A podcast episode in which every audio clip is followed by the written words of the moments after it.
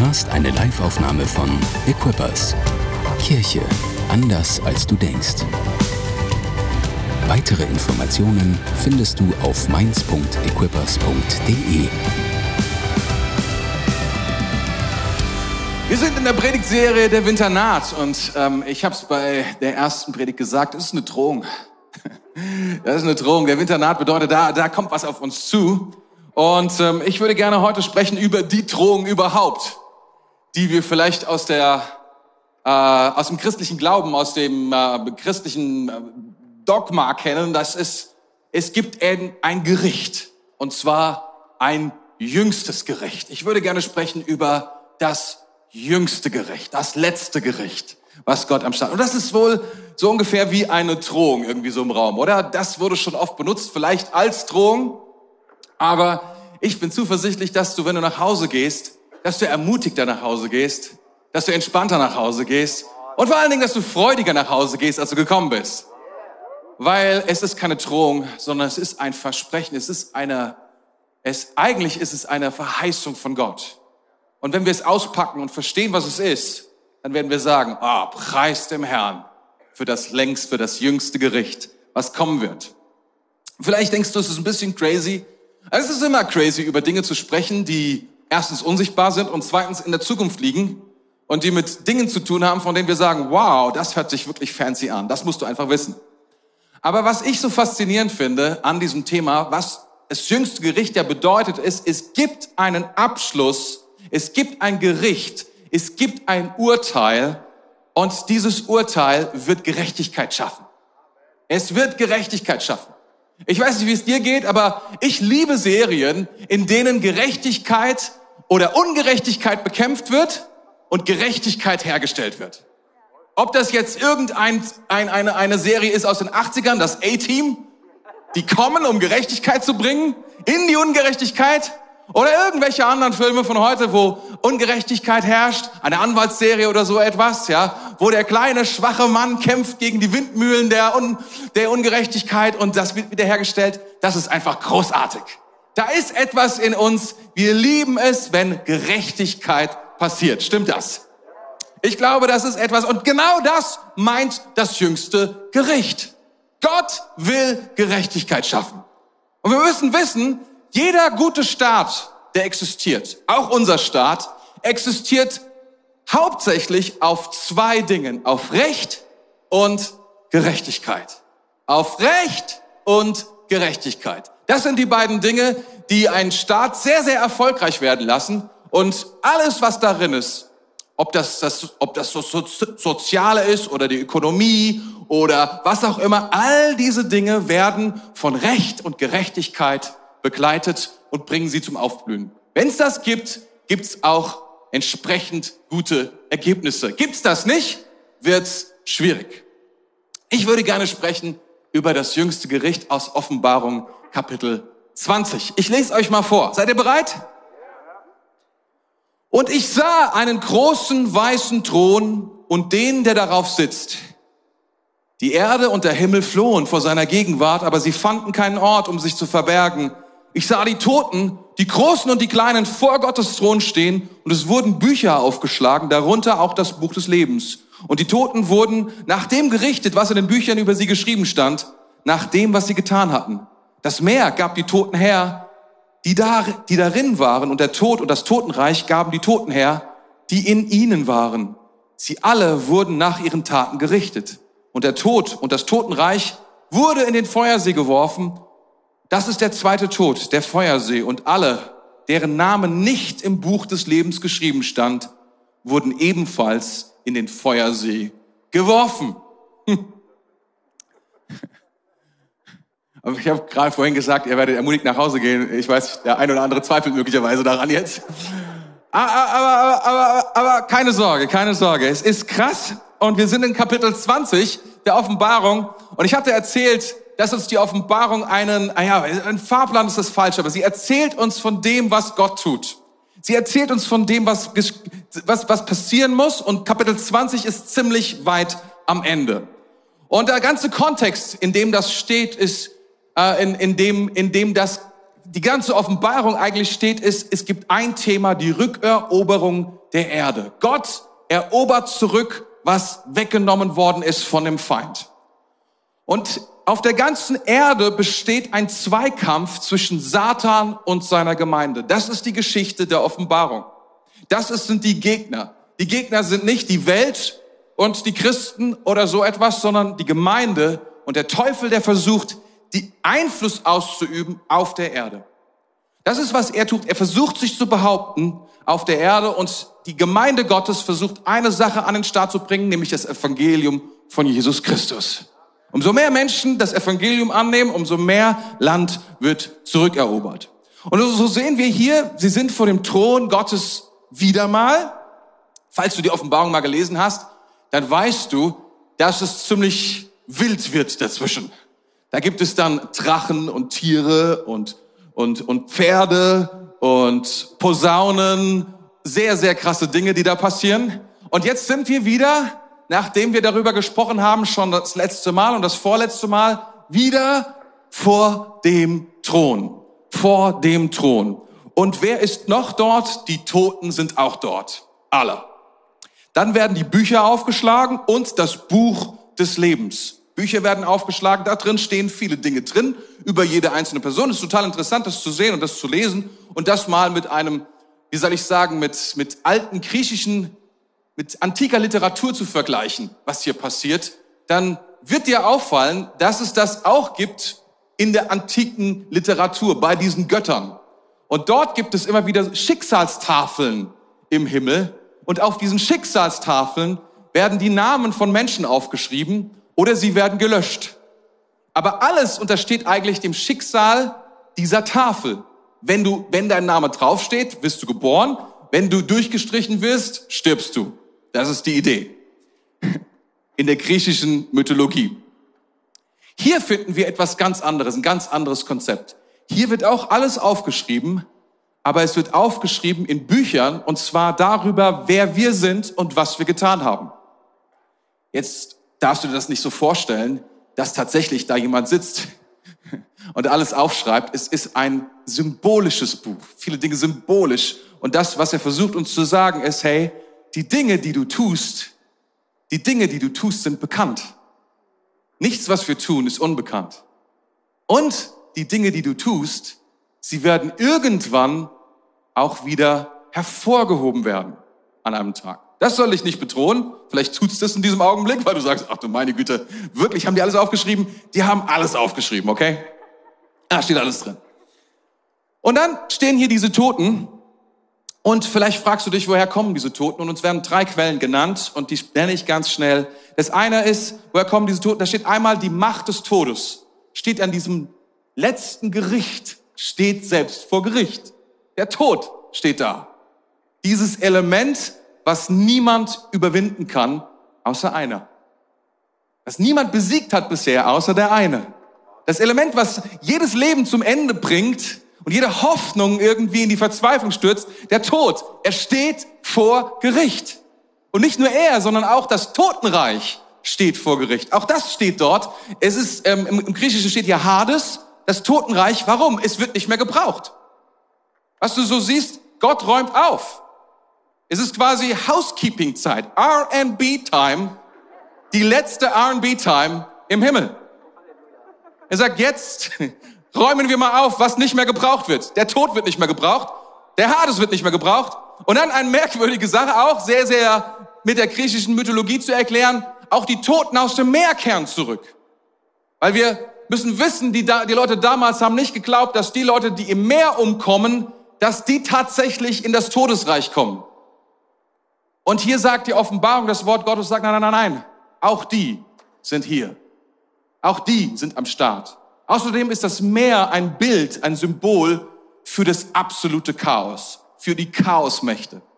Vielleicht hast du dich schon mal gefragt, ähm, wenn Menschen irgendwie verbrannt werden oder wenn sie, weiß ich nicht, wenn sie, wenn sie nicht ordentlich bestattet werden, darauf hat man ja Jahrhunderte großen Wert gelegt, weil irgendwann stehen wir ja wieder vor Gott und stehen wieder auf, so wie Jesus auch.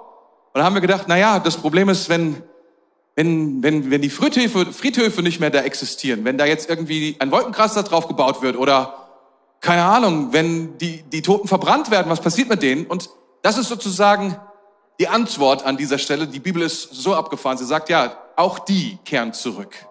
Auch die kehren zurück. Und wenn du so willst, was hier steht, ist, der Mensch stirbt in das Gericht Gottes hinein. Wenn wir sterben, dann werden wir, dann existieren wir weiter. Das ist, was die Bibel sagt. Und dann kommt der Augenblick, in dem genau das passiert, dass all die Toten, die werden aufbewahrt, mehrere hundert Jahre oder tausend Jahre. Und dann kommt der Augenblick und an dem stehen wir jetzt. Jetzt sag nicht, das ist nicht abgefahren. Das ist abgefahren, oder? Und ich mein's ernst. Das ist das Wort Gottes. Das ist das Wort Gottes. Ich will Folgendes sagen, auch zur Erklärung, aber nicht so tief drauf eingehen. Es gibt viele ähm, unterschiedliche Lehren über das Gericht. Ist auch verständlich, weil es liegt in der Zukunft.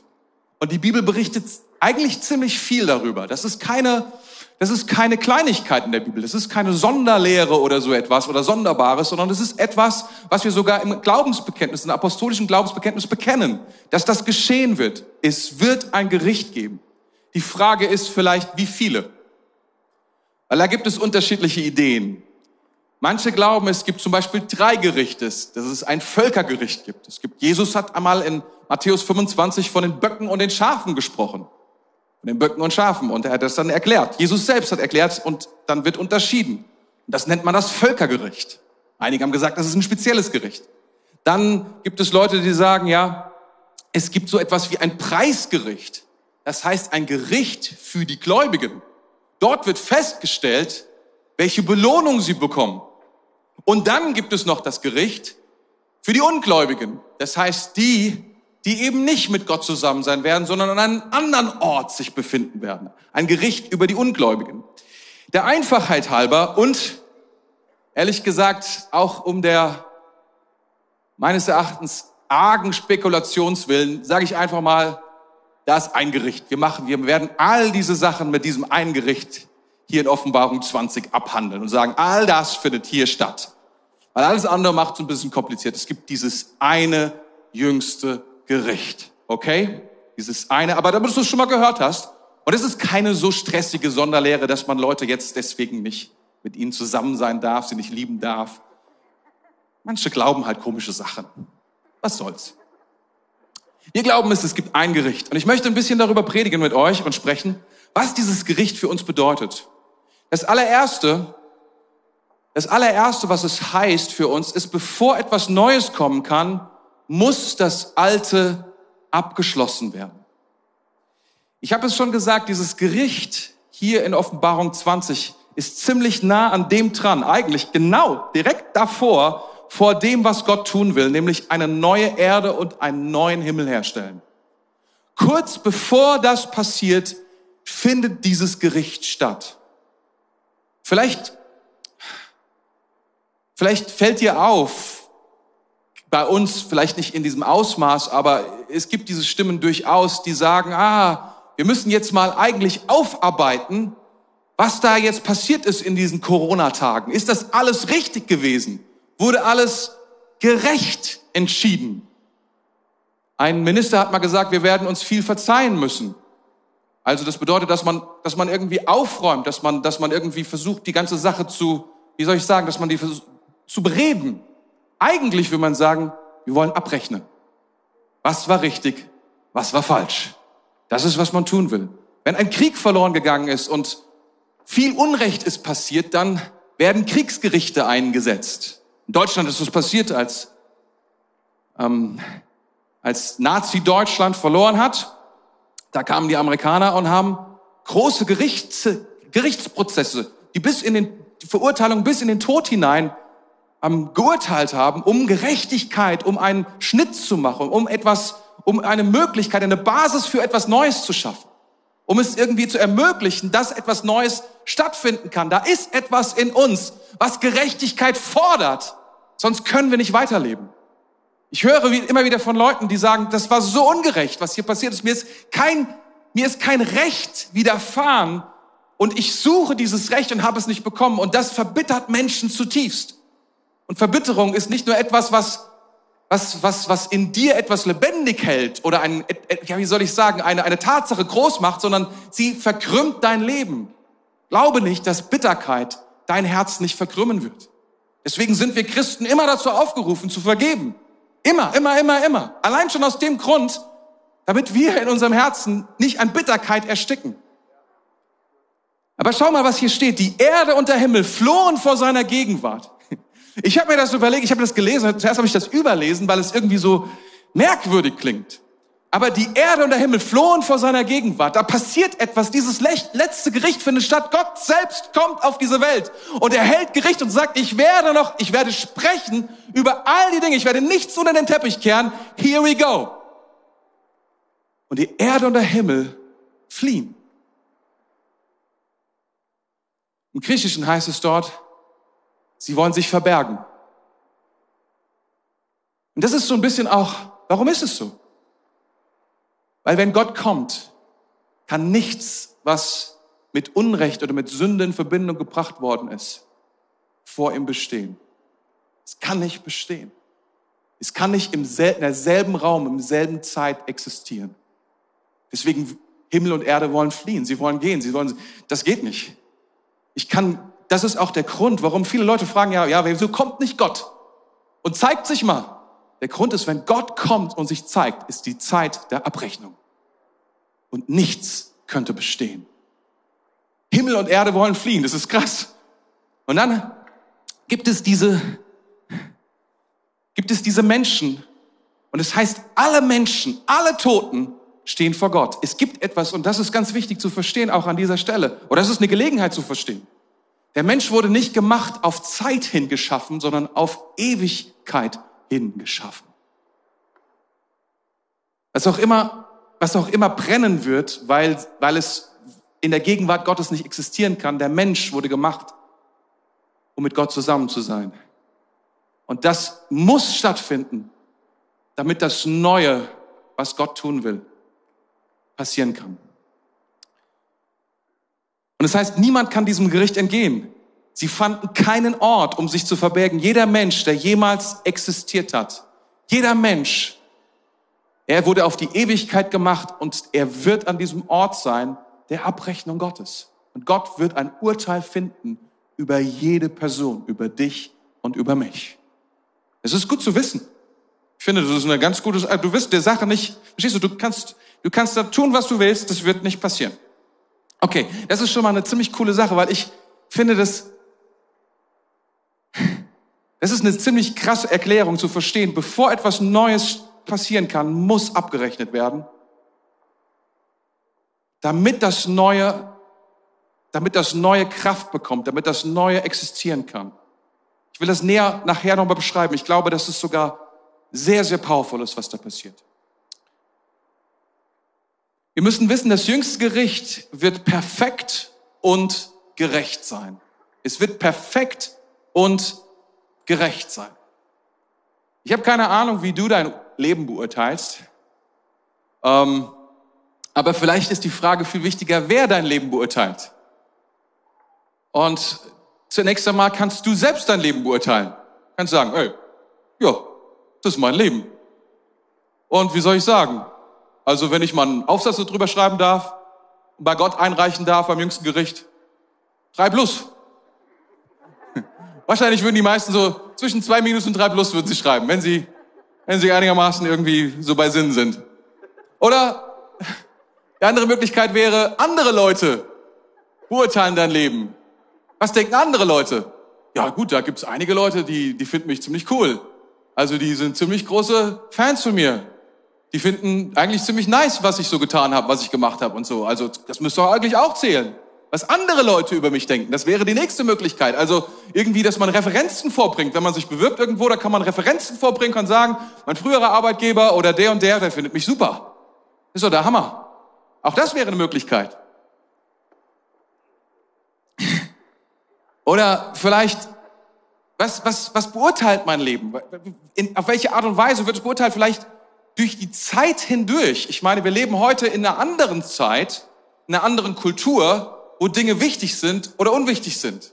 Das heißt, es muss doch irgendwie eine Rolle spielen, in welchen Umständen ich lebe, oder? Es muss doch irgendwie eine Rolle spielen, ob ich im 20. oder 21. Jahrhundert lebe, ja, oder ob ich irgendwie vor 2000 Jahren gelebt habe. Da gibt es doch bestimmt einen Unterschied. Ich meine, heutzutage, da ist es so modern. Wir wissen heute alles viel, viel besser. Es muss doch eine Rolle spielen, allein dieses Erkenntnis. Die Erkenntnis zum Beispiel, es gibt keinen Gott, hilft uns dann, wenn wir vor Gott stehen, am jüngsten Tag, ziemlich wenig. Ich habe da einen Antrag einzubringen, Gott, wir haben herausgefunden, es gibt keinen Gott. Okay, das war kein gutes Argument, gell?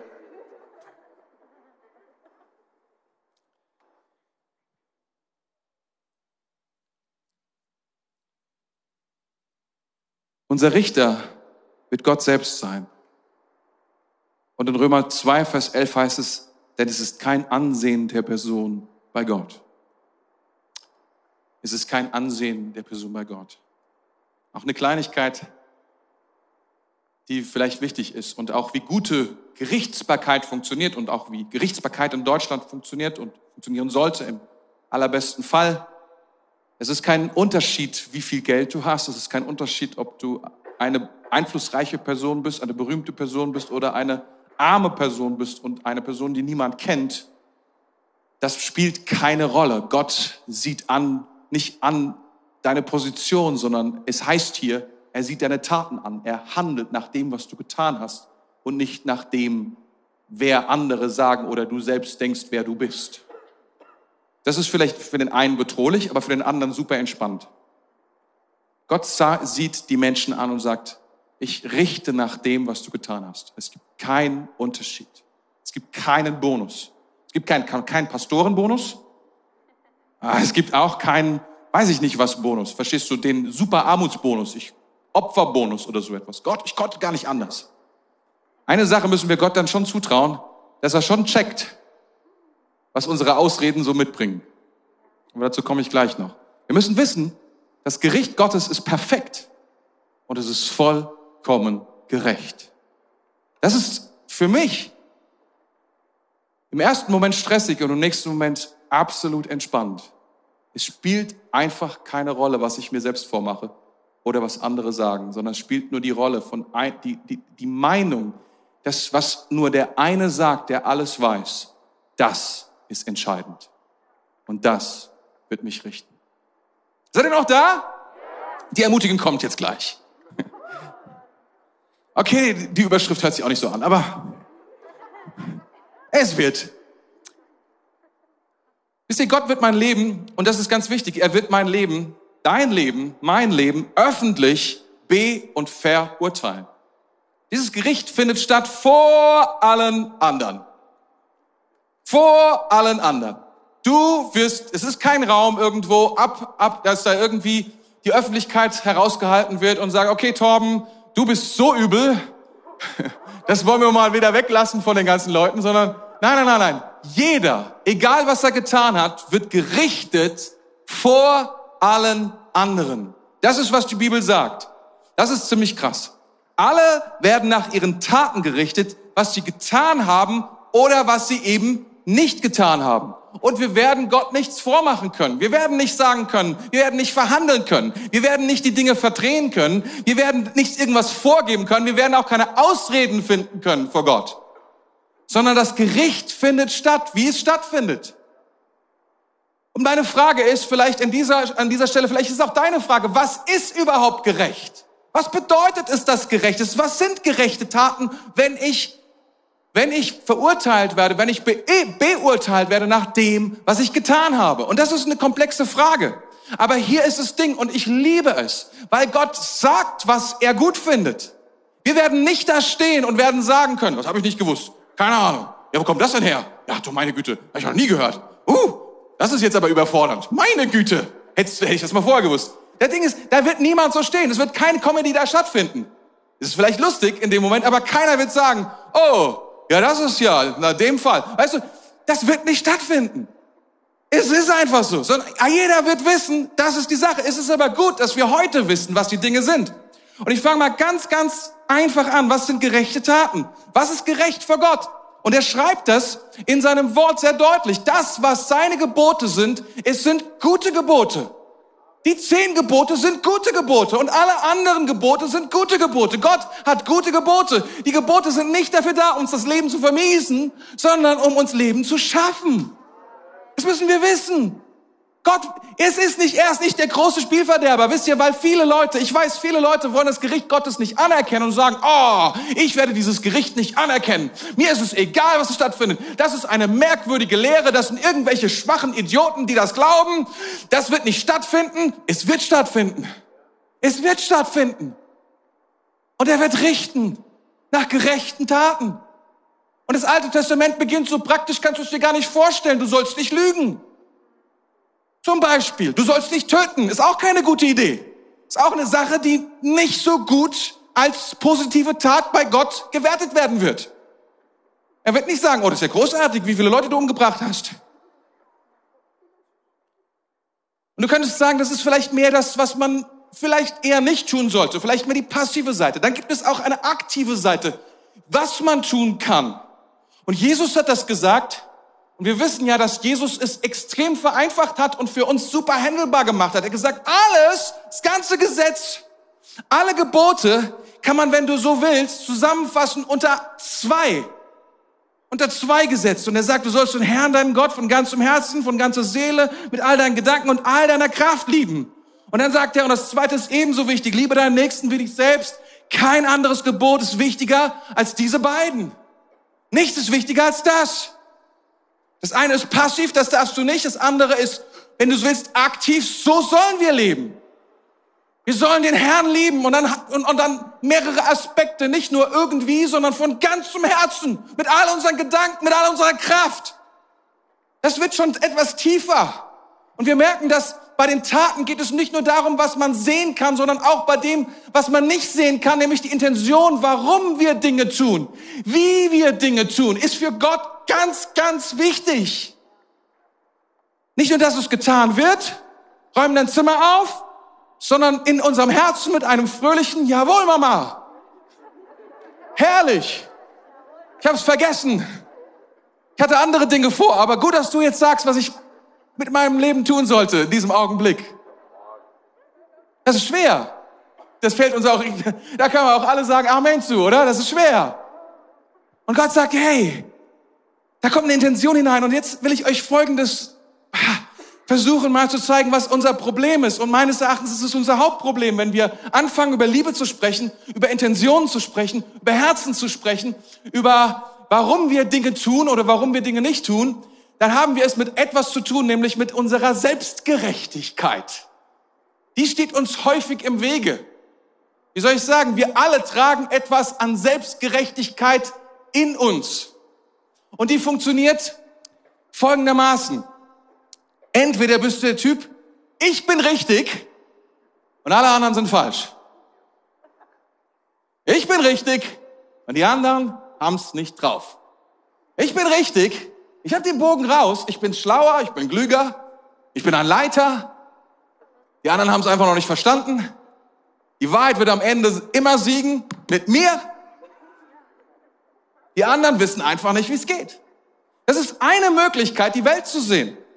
Und sein, machen wir uns nichts vor. Hin und wieder sehen wir die Welt so, oder? Wir sagen, die anderen sind schuld. Nicht wir sind schuld, die anderen sind schuld. Die sind schließlich in unser Auto gefahren. Die haben uns das angetan. Die haben dies und jenes getan. Es ist so schnell, wir kommen so schnell in diesen Modus rein, dass wir nicht mehr wir sind verantwortlich, sondern die sind verantwortlich. Die haben es falsch gemacht. Das ist der eine Modus, die Selbstgerechtigkeit, die sagt, ich bin richtig, die anderen sind falsch. Teil eins. Teil zwei der Selbstgerechtigkeit ist folgendes. Ich liege falsch, die anderen liegen richtig. Ich habe ja keine Ahnung. Stimmt. Hey, wenn du es jetzt sagst, ja, nee, nee, das ist auch richtig. Nee, nee, ich, eigentlich stimmt. Ich kann doch nichts richtig machen. Nee, nee, das, die anderen müssen es schon besser wissen. Die sind ja auch klüger und schlauer und so. Und es hört sich jetzt erstmal demütig an, aber das ist das Dämlichste, was unser Leben zerstört. Wenn wir glauben, glaubst du wirklich, die anderen liegen immer richtig? Really? Wo, wo, wo, wo bist du in dem ganzen Ding überhaupt noch? Existierst du überhaupt noch? Lebst du noch? Du bist umhergeworfen von den Meinungen und Gefühlen anderer. Das ist das eine. Du denkst, du bist richtig, alle anderen sind falsch. Die andere Extrem ist, ich bin voll falsch und die anderen sind immer richtig. Beides ist Selbstgerechtigkeit. Beides ist Stolz. Beides führt mich nirgendwo hin und macht das Leben nur unfassbar schwer.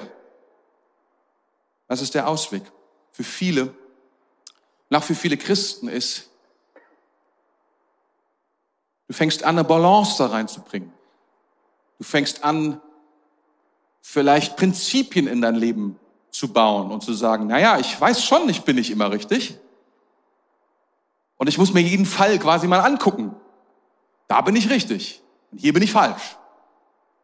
Und dann fängst du an, Prinzipien zu entwickeln, weil du willst natürlich, dass du immer auf der richtigen Seite stehst, dass du dir bewusst bist, wenn du was falsch gemacht hast und wenn du nichts falsch gemacht hast, oder? Ich meine, ich, niemand sitzt hier am Ende des Tages und sagt, ich liege, also ich liege immer richtig. Ich liege immer falsch. Irgendwie verstehen, ja, das ist, das ist ein Balanceakt, durch den wir hindurchgehen. Und wir fangen an, diesen Balanceakt in unser Leben zu nehmen.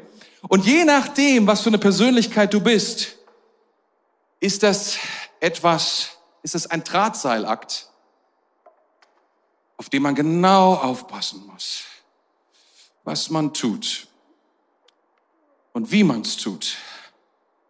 Und wenn du jemand bist, der es so genau nimmt, dann wirst du nicht besonders schnell sein und wirst anderen Leuten das Leben auch zur Hölle machen, aus deiner eigenen Hölle, in der du dich gerade befindest.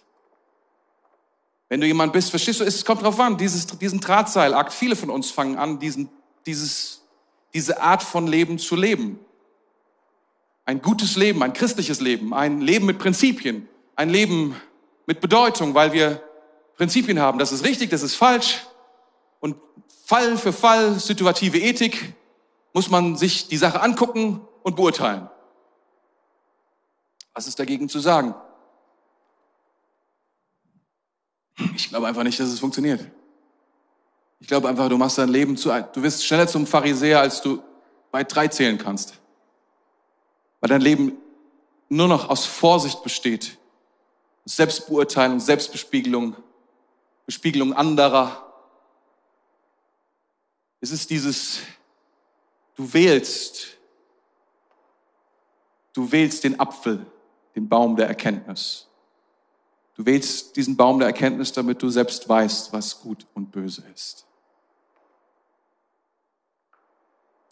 Und ich glaube, das ist der Gipfel der Selbstgerechtigkeit. Und leider sind manche Christen von diesem Virus befallen. Ich glaube, es gibt einen anderen Weg. Einen powervollen Weg. Nicht ich richte über mein Leben. Ich weiß nicht, ob ich richtig oder falsch liege. Ich weiß es nicht. Gott weiß es. Gott weiß, was ich tue. Und du beginnst das, was die Bibel nennt und was Paulus in unendlich vielen Kapiteln und Versen beschreibt, als Leben im Geist. Ein Leben, was dich von diesen ständigen Bewertungen und von diesen ständigen Urteilen befreit. Ein Leben gebettet in Gnade, aus Gnade, in Gnade. Ein Leben der Hingabe und Anbetung, der Freude und der Kraft, der Besonnenheit. Ein Leben, in dem du nicht ständig dich bespiegelst und anguckst. Versteh mich nicht falsch, Prinzipien sind gut, Regeln sind cool.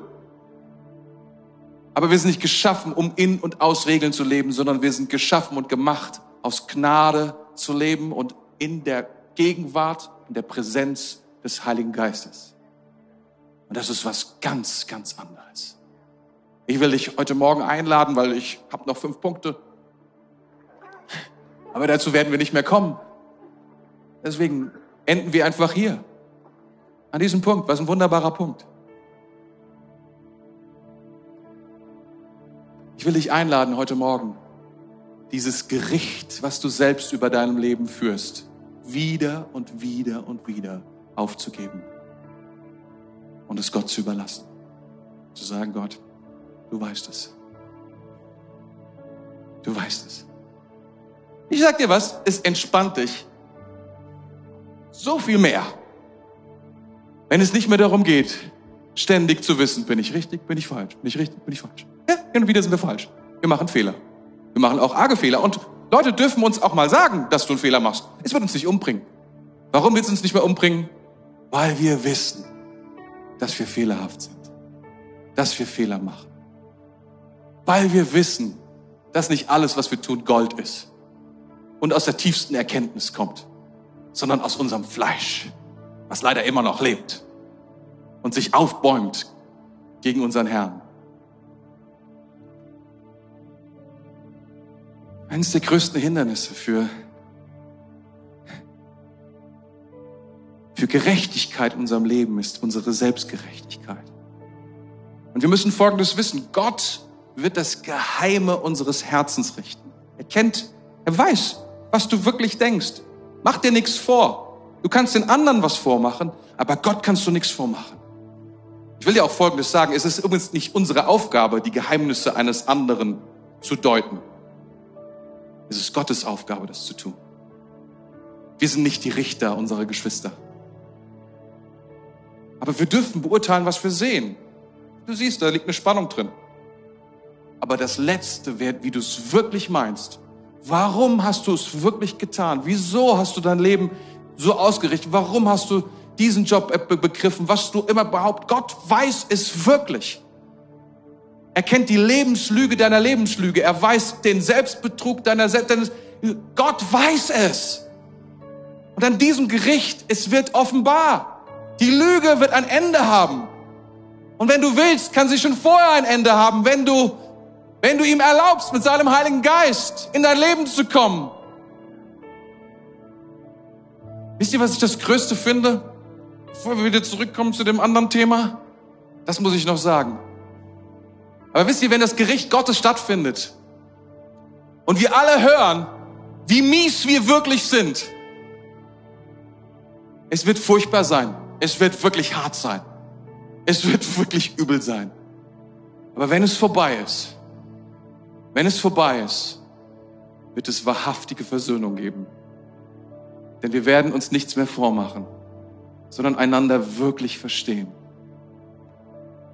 Aber nicht mit diesem Blick aus, der ist bestimmt blöd. Ich mache das viel besser.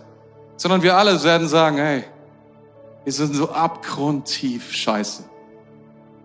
Es ist nur die Gnade Gottes, warum wir stehen. Das, was aufgedeckt ist, wurde aufgedeckt. Jeder weiß es.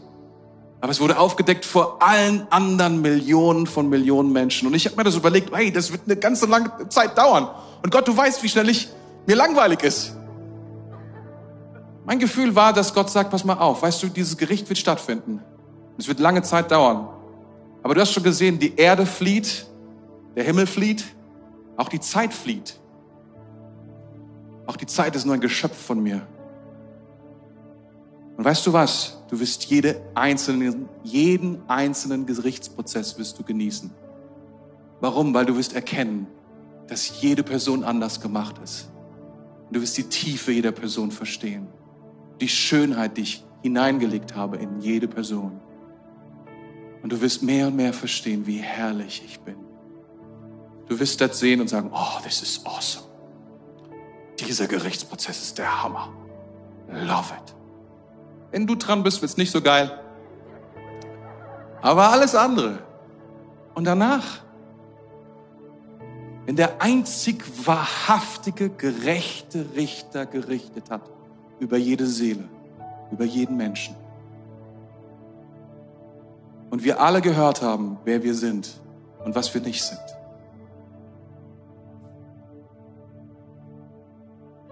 Das ist das Paradies. Ein neuer Himmel, eine neue Erde. Das ist powerful. Ich habe es euch gesagt. Ihr werdet das jüngste Gericht lieben. I do it. Heiliger Geist, ich danke dir,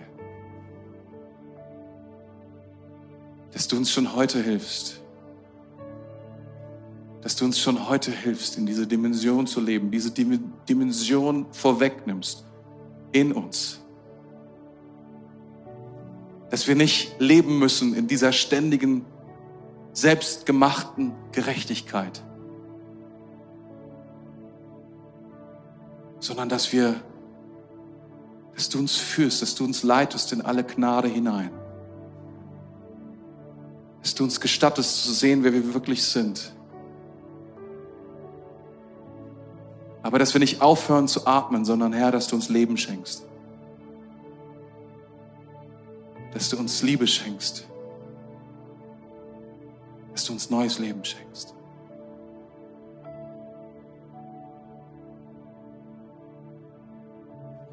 Vielleicht fragst du dich, wird dann jemals irgendetwas, was ich tue, wieder gut machen können, was ich alles Schlechtes getan habe?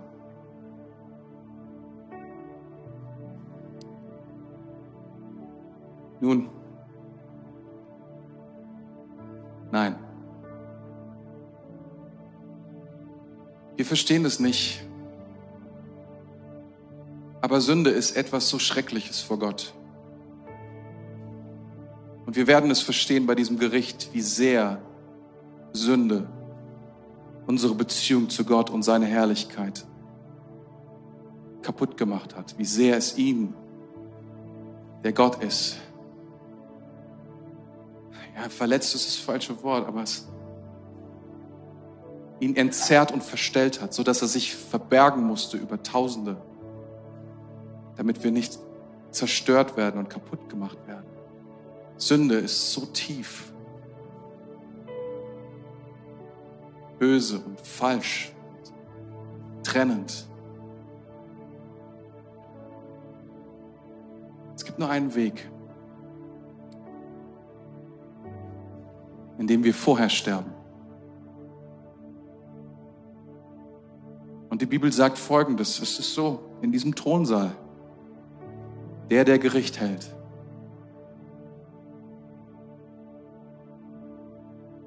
er hat das alles ausgelöst. Erinnert euch vielleicht in Offenbarung 5, er hat dieses, diese Schriftrolle genommen und durfte die Siegel öffnen. Warum durfte er sie öffnen? Er ist der, Löwe aus dem Stamme Juda. Er ist der Herrscher über alle Dinge. Er ist würdig. Und Johannes dreht sich um. Und er erwartet, diesen Löwen zu sehen, aber was er sieht, ist ein geschlachtetes Lamm. Es ist nicht der Löwe, der richtet. Es ist das Lamm, das richtet das geschlachtete Lamm. Und wenn wir sagen, das hast du für mich getan, das hast du für mich getan, das hast du für mich getan. Wir das Urteil akzeptieren, nämlich den Tod am Kreuz und Ja sagen dazu, zu dem, dass es unser Urteil war, was er für uns getragen hat. Dann sind wir verurteilt mit ihm.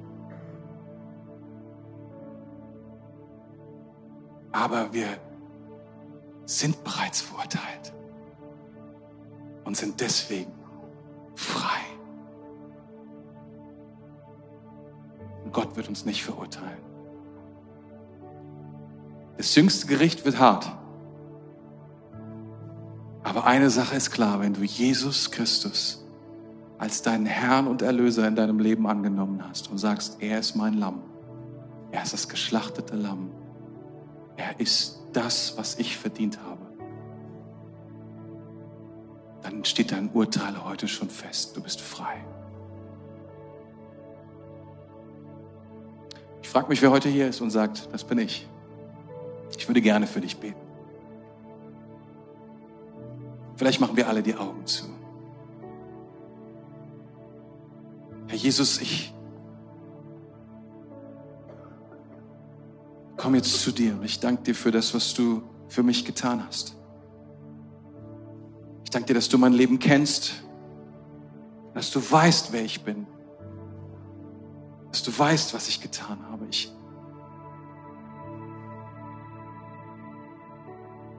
Hab so viel falsch gemacht.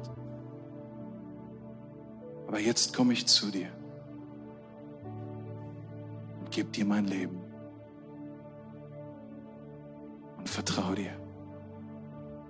Vertraue deinem Urteil. Vertraue dem Tod, deinem Tod. Mehr als allem anderen. Mehr als meine Gerechtigkeit. Und Jesus, ich will dir sagen, ab heute will ich dir folgen. Ich will dich in mein Leben lassen. Heiliger Geist, ich lade dich ein. Füll mein Leben neu deiner Gegenwart. Ab heute bist du mein Herr, mein Gott, mein König. Danke, Jesus. Danke fürs Zuhören. Weitere Informationen findest du auf mainz.equippers.de.